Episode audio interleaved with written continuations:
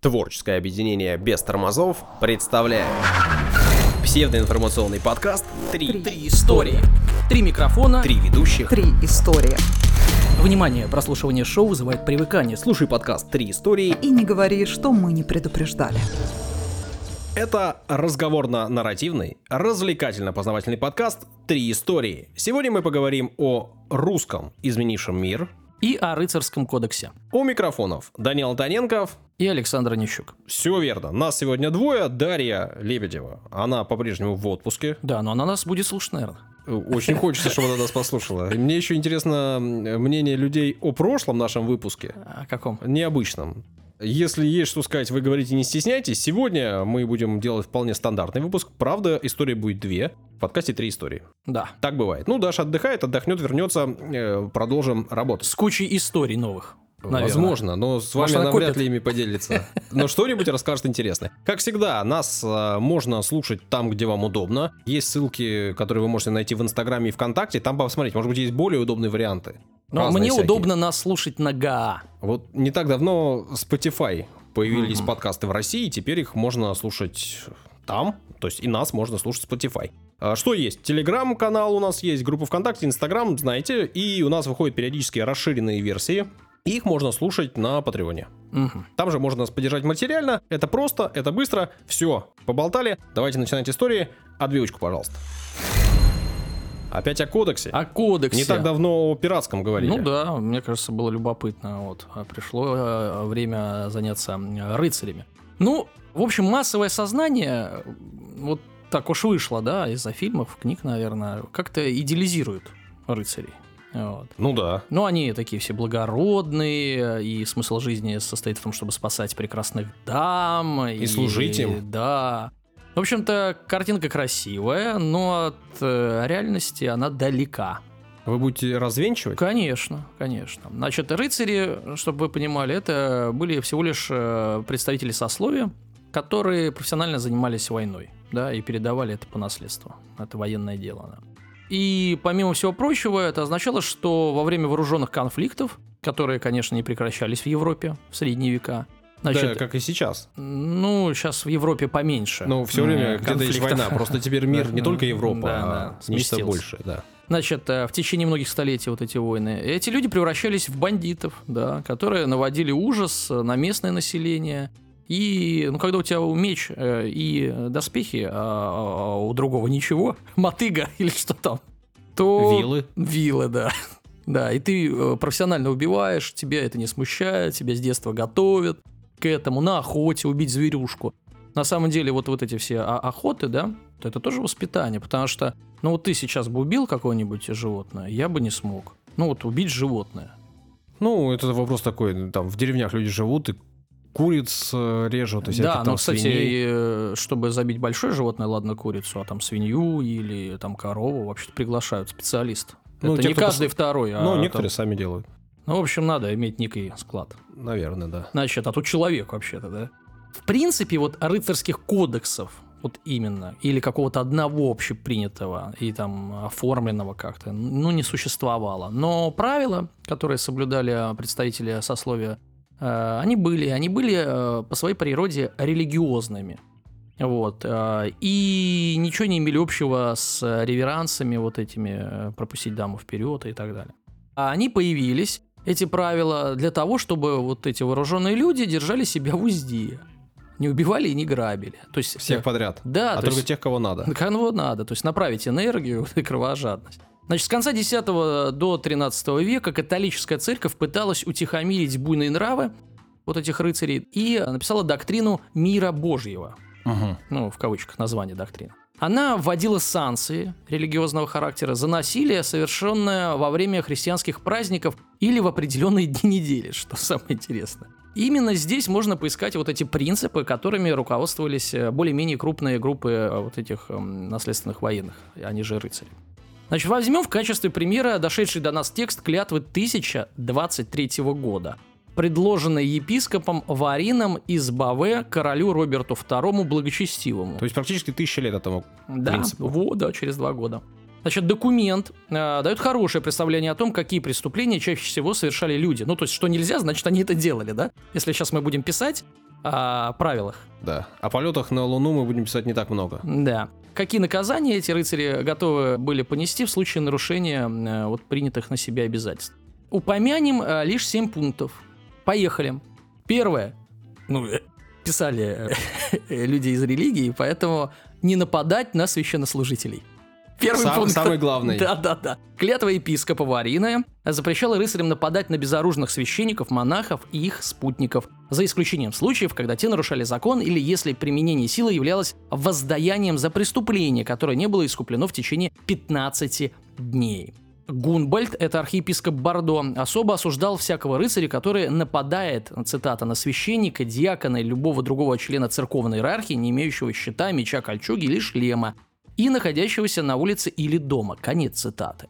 Гунбаль считал, что наказанием за преступление вот такое а, должно быть проклятие, отлучение от церкви. Ну, нам сейчас смешно, человек типа, ну, не в тюрьму же посадили, ну, подумаешь, отлучение. Ничего Ну, страшного, ну, как бы. Для, для тех времен это было серьезно, потому что, получается, душа твоя неприкаянна, в рай ты не попадешь. Да, это во-первых. А во-вторых, отлучение от церкви это еще и лишение всякого разного материального.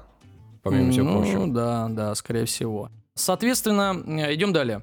Э, Пункт 2. Не красть домашний скот и не убивать сельскохозяйственных животных без надобности. Если Просто надо, так. можно. Вот так вот по приколу не надо. Реб- Если этот пункт есть, значит делали это постоянно. Вот смотри, корова. О, зарублю! Да, Смотри, значит, как могу. Да, клятва запрещает убивать быков, коров, свиней, овец, ягнят, коз, ослов, кобыл и жеребцов. Также она ограничивает конфискацию животных а, определенным а, временем года. Цитата. «Я не буду отнимать лошадей обоего пола, жеребят и мулов, пасущихся в полях с 1 марта по день всех усопших верных», отмечается 2 ноября, то есть с 1 марта по 2 ноября. Если только они не причиняют мне вред. Ну, конечно, на же ребенок и мул, конец цитаты. Исключением являлись случаи, когда скот был необходим рыцарю и сопровождающим э, его лицам для употребления в пищу. Тогда могли, конечно, зарубить. Вот просто по приколу не надо всех хвалить. Летом. Да. ну, Зимой э, можно. Ну да. Там, видимо, ну, в поле-то никто не гуляет про зимы. Значит, э, вот тот самый Гунбальд Бордосский считал, что нарушители этого пункта следует предавать церковному проклятию. Опять проклятие, ни, по- никакой конкретики. Но, видимо, сами-то не могли ничего сделать с рыцарем. Ты поди его поймай, посади. Я говорю, я тебя прокляну. А вот это уже обидно. Сейчас было. Третий пункт. Не э, нападать на случайных людей, не грабить их, не похищать и не пытать. Ну всего-то. Парни, соберитесь, не надо это делать. То есть не надо на случайных. Вот есть не случайные люди, они тоже в доспехах. Конечно, случайных убивать легче и веселее, потому что они один тебя не убьют, да? Не ответят. Да, безопаснее. Да, это правило должно быть понятно любому нормальному человеку. Вот э, нам сейчас, что нельзя убивать людей. Значит, но епископ Варин счел необходимым закрепить это в присяге. С чего можно сделать вывод, что рыцари вот по-скотски обращались со всеми. Крестьяне, простолюдины, торговцы, паломники, э, ну и прочее. Значит, исторические документы э, значит, э, хранят немало свидетельств того, что представители низших сословий постоянно становились жертвами грабежа, избиений и вымогательств. Так что рыцари вот такие вот рыцари. Идем дальше. Четвертый пункт. Не А сколько ж- их всего? Семь. Ага. Не сжигать и не разрушать дома без всякой причины. Ну, тоже, если корова не увидел, которую можно убить, можно дом разрушить. Ну, хоть какая-то развлекуха. Да. Клятва епископа Варина осуждала э, бессмысленные поджоги. Ага. Исключение делает в случае, если рыцарь обнаружил в строении врага. Ну, он туда Тогда спрятался, можно понятно. поджечь, нормально. Отдельно церковный иерарх э, порицал ограбление обездоленных, даже если оно осуществлялось по вероломному подстрекательству феодала. Не лишним будет упомянуть о том, что люди, жившие в те времена, ну, э, были искренне возмущены э, царившим произволом. В частности, французский теолог и монах Алан Лильский писал, что рыцари достигли, цитата, высшей степени злодейства, э, вот, и обеспечивая себя за счет ну, других. Угадаю. Но Прокляну. а что-то не, не написано, не написано. А, ну Вот, ладно. Почему-то не Ну, указывается. сто процентов, тут даже нечего Да-да. спорить. Пятый пункт. Не помогать преступникам бывало и такое. То есть рыцари сами как бы преступники, а еще и помогают. Опять Алан Лильский сообщает, что у рыцарей, цитата, «жестокая натура мародеров». И они часто становятся, цитата, «вожаками банд грабителей, угонщиками скота». Конец цитаты. По всей видимости, со временем у них действительно сложилась репутация вот маргиналов, и которые могли делать, что хочешь. Поэтому совершенно неудивительно, что епископ требовал от рыцарей не укрывать преступников и не помогать и им. Преступник это кто? Ну, такой же мародер, только без э, обязанности воевать за феодала. А это ты еще должен еще и повоевать, да? Да и сам рыцарь тоже сам феодал, да, ну, разные уровни, скажем так, там всякие вассалы и так далее. В случае обращения средневекового уголовника, ну, в кавычках, за защитой, благородный э, воин был обязан заставить его загладить вину перед обществом э, или жертвами э, злодеяний, либо отказать ему в просьбе. В общем, если преступник тебе обращается, помоги. Ты мешок денег возьми, половину церкви отдай, и тогда помогай. Да, либо, либо не помогай. Если нет мешка денег. Да. Значит, идем далее. Шестой пункт. Не нападать без повода на женщин. Угу. Наконец-то добрались. Значит, а нападали. это отдельно, то есть на мужчин Отдель... ну, третьим ну, пунктом, да. а на женщин ну, заметь, да, третьим, а шестым. Ага. Хорошо, не седьмым. И заметь, после коров. И дома. Значит, сначала Данил, у нас идут... Данил, я всего лишь констатирую. Сначала я идут... осуждаю. Осуждаешь? Предлагай.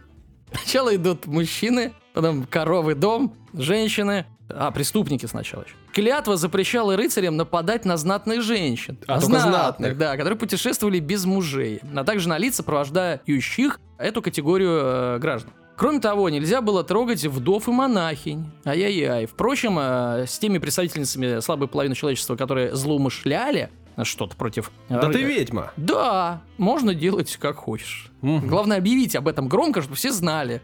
Она что ведьма. она ведьма. И все, и вперед, да. Седьмой. Ну, тут, наверное, не про убийство все-таки идет речь, да? Там, ну, а наверное, про всякие изнасилования да. там, да. и прочее. И излишества всякие. И поэтому отдельным пунктом вынесено. Да. А не потому, что они не люди. Мы точно в этом уверены. Да.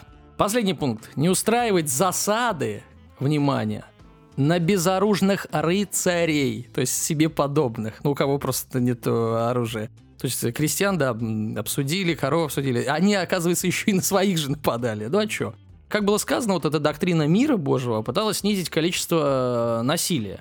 Вот. И э, в декрете императора Генриха VI, это уже отставить Генриха IV, это 1085 год, указывалось, э, что мир должен соблюдаться, внимание, в четверг, пятницу, субботу, воскресенье во время апостольских праздников с 9 воскресенья перед Пасхой до 8 дня после Пятидесятницы и так далее. Угу. То есть, ну а понедельник, вторник, среда, можно и...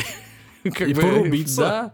Вот, ну в принципе, неудивительно, что в клятве вот э, Варина, те жестокие времена, вот эти э, семь пунктов, они были большим шагом к гуманизации общества. То есть вот просто так уже на людей не понападаешь. Либо, по крайней мере, не всегда. Не всегда можно. Либо тебя рыцарем перестанут считать. Да, но я бы хотел еще раз обратить внимание не на сам свод правил, а то, что его пришлось придумывать, да, и ограничивать. Значит, этим занимались направо и налево. А вот мы, Данил, с вами в хорошие времена живем. Да. Счастливые. Даже двери открываем девушкам.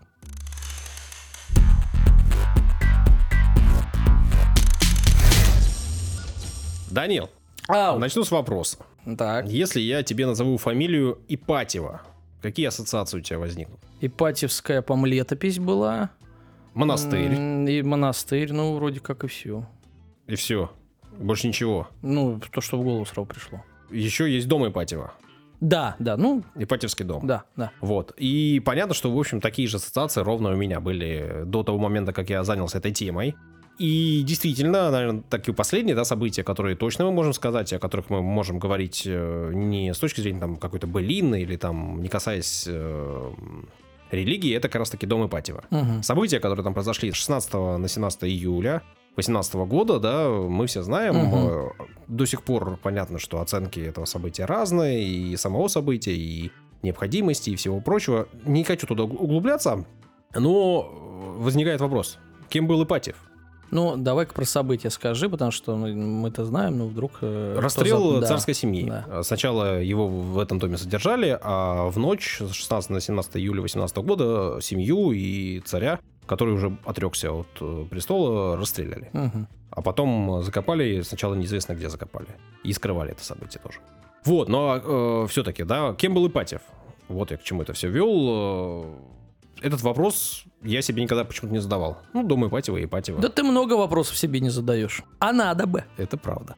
При этом, если э, вот в других странах спросить о фамилии Ипатьев, кем был Ипатьев, в некоторых странах тебе дадут вполне определенный ответ, и, в общем, поговаривают, что, может быть, по статистике этот ответ будет чаще получен конкретный. Вот, например, если спросить об этом в США, то скажут, что это отец американской нефтехимической отрасли. М-м. Давайте разбираться. Ну, все-таки... Наш Ипатьев. Я за тему рубежом. задал о русском, изменившем мир. А, ничего себе, ни много ни мало. Да, ну, оценишь потом, насколько он действительно его изменил. Правда, э, стоит э, сказать, что не совсем тот Ипатьев. То есть Ипатьев, но не совсем тот. В в том смысле, что Опять. дом принадлежал Обман. Николаю Николаевичу, э, офицеру, инженеру железнодорожных войск, который, в общем, принимал непосредственное участие в строительстве Транссибирской магистрали. Ну и поэтому у него, соответственно, там был дом свой, дом большой. Николай Николаевич эмигрировал после революции. Ну, то есть сначала его из этого дома выселили, Мгм. потом э, ему вроде как дом вернули, но он так почувствовал, что, в общем, надо валить, и свалил. Не захотел жить там, где расстреливали, да? Ну, в в целом не захотел жить в стране, уехал э, в Первую Республику уехал. Мгм. Потом Первая Республика стала Второй Республикой, и Третий уже нет.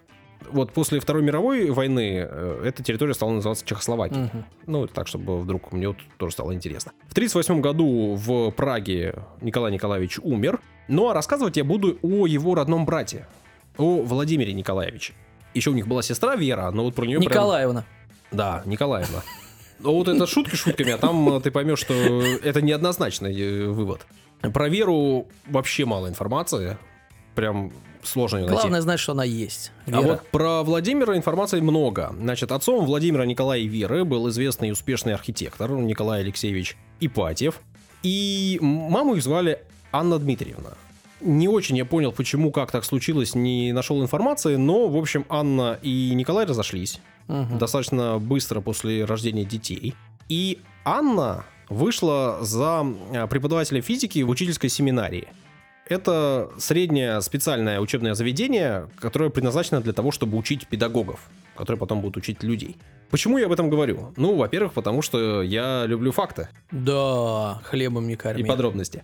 Но и потому, что, во-первых, э, мужа ее нового звали Александр Фомич Чугаев. Был он в военном ведомстве служил. И важно, что потом у них еще родился брат Лев Александрович Чугаев, который стал известным химиком, получил э, Ленинскую премию. И вообще в его честь, Льва Александровича, была названа премия, которую вручают до сих пор по химии. Но я тебе так скажу, что я вот сейчас вот уже в этих э, родственных связях настолько запутался, как будто я, я начал смотреть э, сериал «Санта-Барбара» где-то со 173 серии, вот примерно так. Или «Войну престолов». Было... «Войну престолов».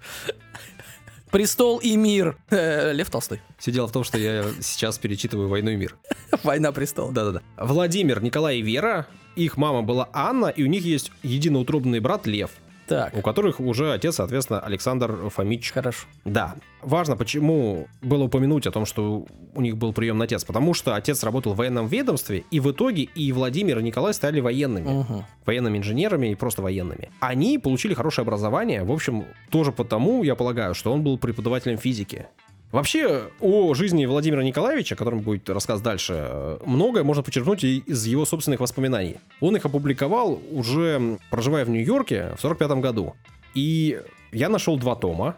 Чтобы ты понимал, э, значит, первый том это 581 страница, второй том 645 страниц. И ты их прочитал на прошлой неделе. Называется «Жизнь одного химика. Воспоминания». Ничего себе. Да, э, врать не буду. Целиком не прочитал, но почитал кусочками. Содержание. И некоторые кусочки я вам прочту. Всем Давай. вам, слушателям. Вот с одного я начну. Он мне показался интересным, и расскажу, ну, в принципе, обсудим почему. Я перешел в шестой класс, имея только удовлетворительные отметки. Это было в 1882 году, когда мне было 14 лет. До этого времени к учению я относился лишь формально. Уроки готовил только для того, чтобы не получать плохих отметок. Ни один предмет, который мы проходили, меня не интересовал. Даже математика, к которой у меня была прирожденная склонность. Я буду кусочки выкидывать, буду вставлять только ту суть, которая мне показалась важной. Сейчас мне трудно разобраться в причинах, э, которые вызвали этот перелом. Во всяком случае, в моей памяти начало этого перелома связано с одним моментом. Это было весной 1882 года на Великом посту. Искренне религиозный я всегда серьезно относился к говению и исповеди. И потому настрой у меня во время поста всегда был сосредоточенный и внутренне подтянутый. Как раз в эти недели по физике мы начали проходить раздел «Химические явления». Мне казалось, что я впервые посмотрел на мир открытыми глазами, и мне захотелось учиться, чтобы полнее и лучше его понимать. В результате изменившегося отношения к учебе в аттестационном списке уже за первую четверть шестого класса я попал в разряд хороших, заняв восьмое место. Из шестого класса в седьмой я перешел уже третьим, попав в разряд очень хороших. Окончил гимназию также третьим в разделе очень хороших. К чему я это А все, прочел? что ли, больше не будет? Я просто думал, ты все эм, 1100 страниц прочитаешь. Ну, я же, Я даже отгул уже взял на работе, договорился. я же Сообщение «Военный мир» читаю. Что тут это? Пару строчек буквально. Ничего. Так. К чему прочел? Человек до шестого класса учился плохо. Потом что-то прочитал, его все восхитило и стал учиться хорошо. Потом Ну, старая началась история. Как мир. химия, и ему понравилось, Да. он начал учиться хорошо, загорелся, занимался предметами. Важно еще отметить, что у него в этот период умерла мама. Он в своих воспоминаниях говорит, что, может быть, и это повлияло на него, да, на его настрой, на его Ну, такое бывает. когда детеныш чем-то увлекается и совершенно по-другому уже как бы и учится. Ну, вот, к сожалению, Саша, с тобой такое не произойдет. Ты уже не увлечешься. А кто знает? Может быть, читать научусь. Если буду много читать. Иногда мне кажется, что сейчас уже там ребенку в третьем там классе, в пятом на него ставит крест буквально. Типа, Да, ну это это- двоечник, это- и это безобразие. нечего с ним... Ну, э, Плохие учителя, школы так делают. Так, а самое ужасное, что бывает и там и родители думают, ну что, двоечник, Тоже назвать. нехорошие. А тут человек в шестом классе поменял Редиски. Ну, отношения. При этом закончил, как я сказал, он гимназию в числе трех лучших. Но э, поступить туда, куда хотел, не получилось. Он хотел поступить в Михайловское артиллерийское училище, но тогда было огромное э, количество желающих, конкурс был большой, и он э, не смог э, пройти по аттестационному баллу. Поступил в третье военное Александровское училище. После окончания у него был выбор стать офицером, пойти служить, ну это военное училище, но он предпочел перевестись э, в как раз таки выбранное им ранее Михайловское артиллерийское на третий курс. Позднее пошел в артиллерийскую академию. Ее он в итоге и закончил, получил звание штабс-капитана артиллерии и остался в академии преподавать химию, потому что все это время, помимо того, что он учился там военным наукам, он э, посвящал кучу времени изучению и химии в том числе. Стал преподавателем молодым, э, проявлялся хорошо, понравился руководству, и в 1896 году Ипатьев был отправлен в Мюнхенский университет на полугодичное обучение как один из лучших молодых преподавателей. Значит, ему было где-то 28-30 лет даже. Мгм. Преподавал там в это время будущий нобелевский лауреат Адольф Иоганн Фридрих Вильгельм фон Байер, Мгм. вот, который, как сообщается, к студентам относился достаточно холодно, особенно к студентам, приезжающим из других стран. И, в общем, его друзья из России практически уговорили взять его на обучение Ипатьева. А по окончанию курса он предлагал ему написать совместную статью. Ну, то есть, видимо, молодой человек произвел на него хорошее такое серьезное впечатление. В 1895 году Ипатьев, э, еще то есть до того, как поехал туда, Мгм. защитил докторскую диссертацию и получил Ничего должность штатного преподавателя. Ну, то, о чем я говорил, что он как молодой преподаватель поехал. Позже он э, стал экстраординарным профессором, а с 1902 года ординарным профессором химии. Ну, то есть сначала он был профессором без должности, потом получил должность. В 1908 году в Петербургском университете полковник, уже Ипатьев, защитил докторскую диссертацию на тему каталитические реакции при высоких температурах и давлениях. В 1909 году Ипатьев э, стал заведующим химической лабораторией артиллерийской академии. Ну, то есть э, человек э, из двоечников стал заведующим лабораторией. Не надо из троечников. Он же сказал, что ну, удовлетворительно он учился, чтобы не получать плохие оценки. Тройки. Ну да, да. В 11 году Ипатьев стал генерал-майором и член-корреспондентом Императорской академии наук. А, Считался одним из крупнейших э, ученых, который разбирался в химии и, в общем, был человеком, который двигал науку вперед, в частности, в органической химии. Вот, и в нефтеобработке, что важно. Потому что именно эта тема тогда была, ну, на подъеме и была горяча. Ну, в общем, как и до сих пор, как мне кажется. Мгм. В 2015 году тут куча разных дат и э, разных э, должностей, но их важно указать, это не просто так. В 2015 году он возглавил комиссию по заготовке взрывчатых веществ, э, а в 2016 году, в апреле, эта комиссия была преобразована в химический комитет при главном артиллерийском управлении. И как глава комитета он э, отчитывался в генеральном штабе и часто непосредственно Николаю II. При этом проходили у них и личные встречи, то есть он был человеком, который докладывал царю Ого. и делал пояснения. К революции Владимир Николаевич уже был генерал-лейтенантом и действительным членом Российской императорской академии наук. То есть сначала он был член-корреспондентом, а потом действительным членом. Это уже академик самой высшей степени. Ну, то есть человек прям по-настоящему и уважаемый, и серьезный, разбирающийся в своих вопросах. При этом уже тогда в царской России Ипатьев заложил основы нефтехимического синтеза в широком диапазоне температуры и давлений и заложил основы разным направлениям неорганической химии. Позже, уже в США, да, мы знаем, что в Нью-Йорке он писал свои книги, у него получилось многое из того, что он, о чем он писал, реализовать э, на практике. При этом, да, как всегда, Данил, мне кажется, ты сейчас скажешь, ну, что, очередной белый сбежал после революции, бросил страну. Ты обычно меня вот говоришь, что у меня все персонажи примерно одинаковые. Ну, посмотрим, удиви. Никуда, в общем, мой сегодняшний... Протеже. Человек, о котором я сегодня рассказываю, не сбегал, и, в общем, белое движение он э, не поддерживал. При этом, прочту еще одну цитату человека уже из Америки, Пайса, химика-технолога, ученика, а впоследствии друга Ипатьева, который выступил э, его душеприказчиком. Вы, русские, совсем не понимаете Ипатьева. Не понимаете даже, кем был Ипатьев. Каждый час своей жизни здесь, в США, каждый шаг своей научной деятельности он отдавал России. Беспредельная любовь к родине, какой я никогда не встречал у иммигрантов была той почвой, на которой произрастали все выдающиеся результаты его научной деятельности. И действительно, э, после революции Ипатьев никуда не убежал. Он остался в стране, хотя был, в принципе, внутренним сторонником монархии конституционной. В ноябре 17 года, так как он остался, ему предложили работу. Лев Яковлевич Карпов, э, химик, революционер.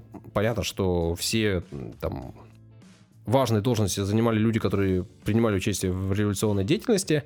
Впоследствии Лев Яковлевич был похоронен на Красной площади в Кремлевской стене, ну, то есть был человеком заметным. Он предложил Ипатьеву сотрудничество и заняться демобилизацией и дальнейшим развитием химической промышленности страны. В 17 году Ипатьев стал председателем комиссии химического отдела Высшего совета народного стоп, хозяйства. Стоп, стоп. Демобилизация или мобилизация? Демобилизация. Ну ведь э, была, во-первых, война Первая мировая, потом была... Гражданская. Гражданская. И, соответственно, промышленность нужно было переставлять на рельсы с военных угу. на угу. все остальные. Демобилизация. Итак, Ипатьев стал, эм, соответственно, председателем комиссии. В 2018 году, э, после того, был назначен председателем технического управления военно-хозяйственного отдела наркомата по военным делам. А после его карьера все росла, росла и росла. В 21 году после смерти Карпова стал членом президиума Высшего совета народного хозяйства и членом Госплана. Mm. Руководил э, главхимом, это то, что впоследствии стало Министерством химической промышленности страны. Ну, то есть человек был у руля. Протоминистр. Ну, в общем, да, да, да. И понятно, да, что он имел высокую должность и при царе, и в появившейся стране советов. Угу. Вот, в 2020 году Ипатьев организовал Институт прикладной химии, химико-фармацевтический институт, Институт удобрений и инсектофунгицидов. Инсектофунгицидов. Что за слова? Да дело, о чем речь вообще? Радиовый институт еще организовал. В 29-м стал директором нового института высоких давлений. В общем, управлял. В 27 году ему присудили Ленинскую премию. При этом к этому же примерно времени, да, к 20-м годам, э, в его воспоминаниях есть еще один кусочек в книге, в котором он рассказывает о встрече со своим бывшим учеником. В Европе и в Америке после неудачных попыток свержения советской власти Деникиным, Колчаком, Врангелем и другими никто не верил в возможность найти в эмигрантских кругах такое лицо, которое могло бы в настоящее время начать движение за освобождение России от большевиков.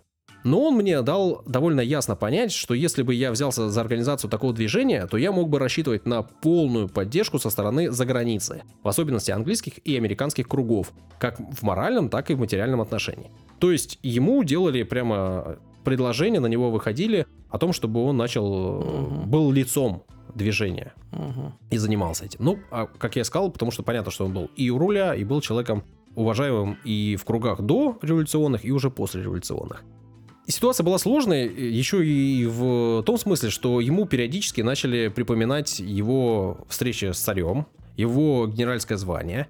Еще сложнее было от того, что один из его сыновей э, за белых воевал и потом уехал в эмиграцию. Соответственно, его периодически стали вызывать в ГПУ. И эти разговоры в ГПУ стали все чаще и чаще. Угу. Опять же, я э, отталкиваюсь и от его воспоминаний, и от э, тех данных, которые мне удалось найти. Понятно, что можно сказать, да, сейчас, что, наверное, возможно, у него, у, них, э, у советских властей появились к нему вопросы не просто так. Да, когда тебе делают предложение, э, такого рода, ты можешь сказать, что ты от них отказался, а по факту Ну да. не совсем По сути, отказался. тебя вербовали, да? Да, ну и понятно, что к такому человеку контроль за таким человеком должен быть. Так Ну, или иначе. Хотя бы. Да. А а дальше твое отношение к этому. Ну, э, ситуация э, усложнялась тем, что начались посадки, да, и начались расстрелы и все прочее, и часть людей, которых и сажали, и расстреливали, были теми, с кем непосредственно работал Ипатьев, и тех, кого непосредственно Ипатьев отправлял, например, за границу для изучения там э, иностранного опыта. То есть он людей отправлял за границу, их расстреливали, и понятно, что вопросы к нему могли быть все больше и больше.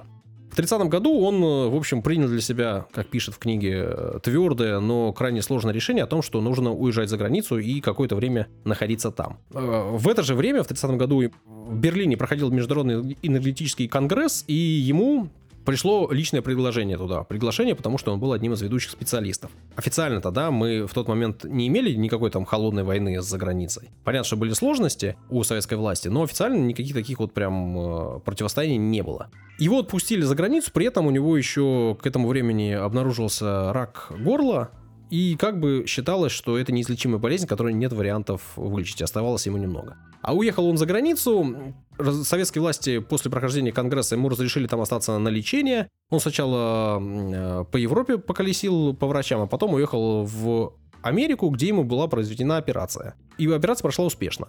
После этого он попросил на три года продлить ему возможность проживания в США, чтобы лечиться, чтобы восстанавливаться там.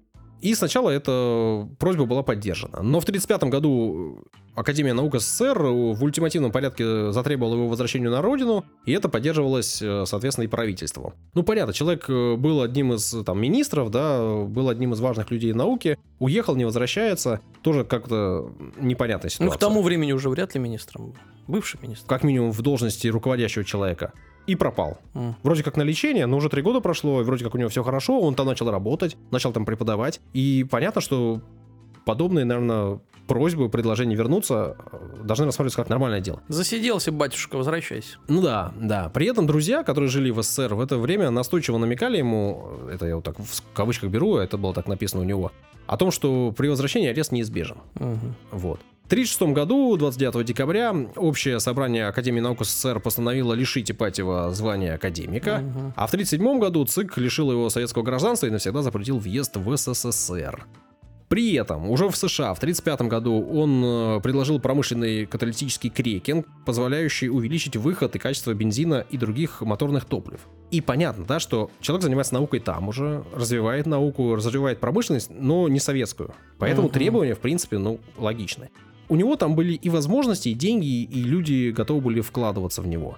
А, В 1935-1936 годах он э, массово внедрил каталитический крекинг в нефтепереработку в США и, в общем, как я говорю, стал отцом э, этого метода и практически химической промышленности этой страны. Его работы привели к ряду выдающихся изобретений, которые быстро нашли широкое и всемирное практическое применение. Прежде всего, это синтез и полимеризация этилена, пропилена, изопропена, изопрена и других наиболее распространенных полимеров. Поэтому Владимира Николаевича считают еще и одним из создателей современной промышленности полимеров, а не только с крекингом бензина. Хотя именно крекинг топлив был важным и самым главным его вкладом в науку. Э, Надо понимать, что, например, для самолетов улучшение топлива улучшало характеристики машины на 20-40%. И скорость, и грузоподъемность, и скорость залета, то есть машины были намного-намного лучше. А о каких годах мы говорим?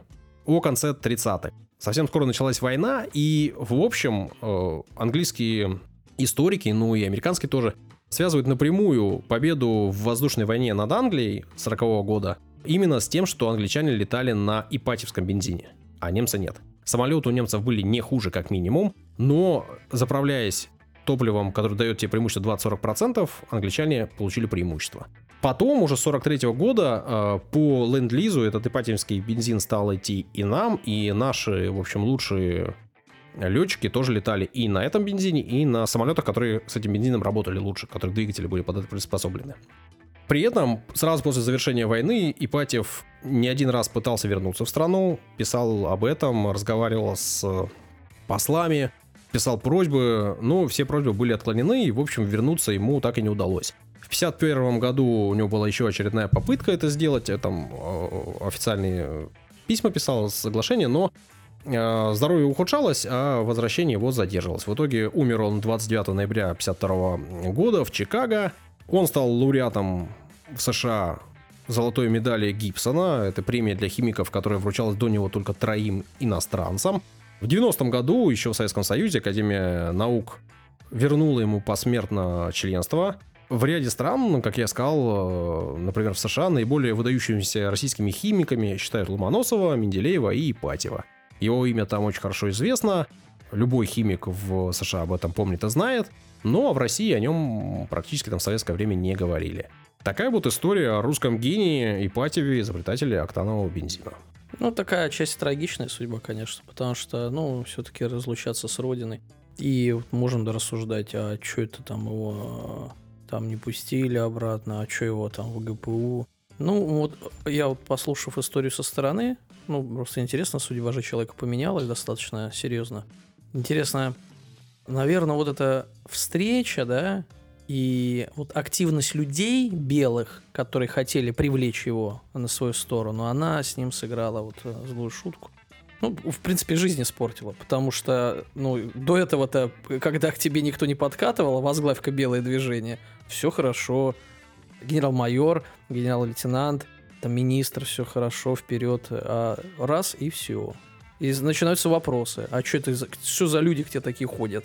Да, и дальше твоя реакция на эти вопросы, да, можно ее игнорировать, можно говорить, что ты честный и там э, действительно ни с кем не иметь никаких контактов, но при этом видеть, что в стране ситуация сложная, а она действительно была сложная, да, Никто потому что спорит, большое года, количество да. было и тех, кто действительно хотел изменить ситуацию, тех, кто уже разочаровался в советской власти, и это все одно на другое Еще и накладывается. предвоенное время. Да, да, да. И плюс надо же понимать, все-таки действительно, он был генералом э, уже при царской власти. У него был брат, который поддерживал белое движение, уехал. У него был сын, который поддерживал белое движение, уехал. Много в окружении Ну, в общем, таких да, да, вопросов к нему понятно, что можно было предъявлять, и они вполне, может быть, э, имели какие-то, да, там, э, основания. Но человек был химиком, который развивал промышленность и хотел развивать промышленность. Он в своей книге об этом пишет, что он в первую очередь Ну, смотри, его этом думал. выпустили, да, он там остался. Ну, в общем, в принципе, понятно, э, понятно действие каждого. И его, и государства. И, по сути, здесь нет ни виноватых, ни э, неправых. Скорее всего, вот я бы обвинил одних, ну, вот эти, которые решили его переманить, и тем самым такую ложку дегтя мазанули. Вот если бы, может быть, и не обращались, может быть, и другая жизнь бы была. Ну, на мой взгляд. Видишь, бензин октановый изобрел, пользуемся до сих пор высокооктановым бензином. Спасибо. Да. В подкасте «Три истории» сегодня было две истории. Мы продолжаем ломать стереотипы. А одну придумайте себе сами. Ну, по времени-то мы нормально. Мы Нормально. не сделали никаких сокращенных выходов. Мы вам Вот. тут ничего такого этого, вот этого самого. Да, на все деньги топим. Спасибо всем, кто нас слушает, спасибо всем, кто подписывается на наш подкаст. Знаете, что ваши подписки, ваши лайки, ваши сердечки, там, пальцы вверх, это все очень сильно нам помогает. Как? Ну, во-первых, это приятно. А во-вторых, мы рассчитываем, что и придут э, люди, которые захотят вложить в нас денег, там, реклама или еще как-то. Конечно же, они будут смотреть на количество аудитории. Поэтому всем большое спасибо, всем, кто с нами. Если хотите нас поддержать материально, то это можно сделать на Патреоне. Заходить туда, доллар, два в месяц всего-навсего. Но нам эта сумма поможет. Спасибо всем, кто поддерживает. Ну и что? Все, что я, наверное, хотел сказать, я сказал. Спасибо. Пока-пока. До свидания.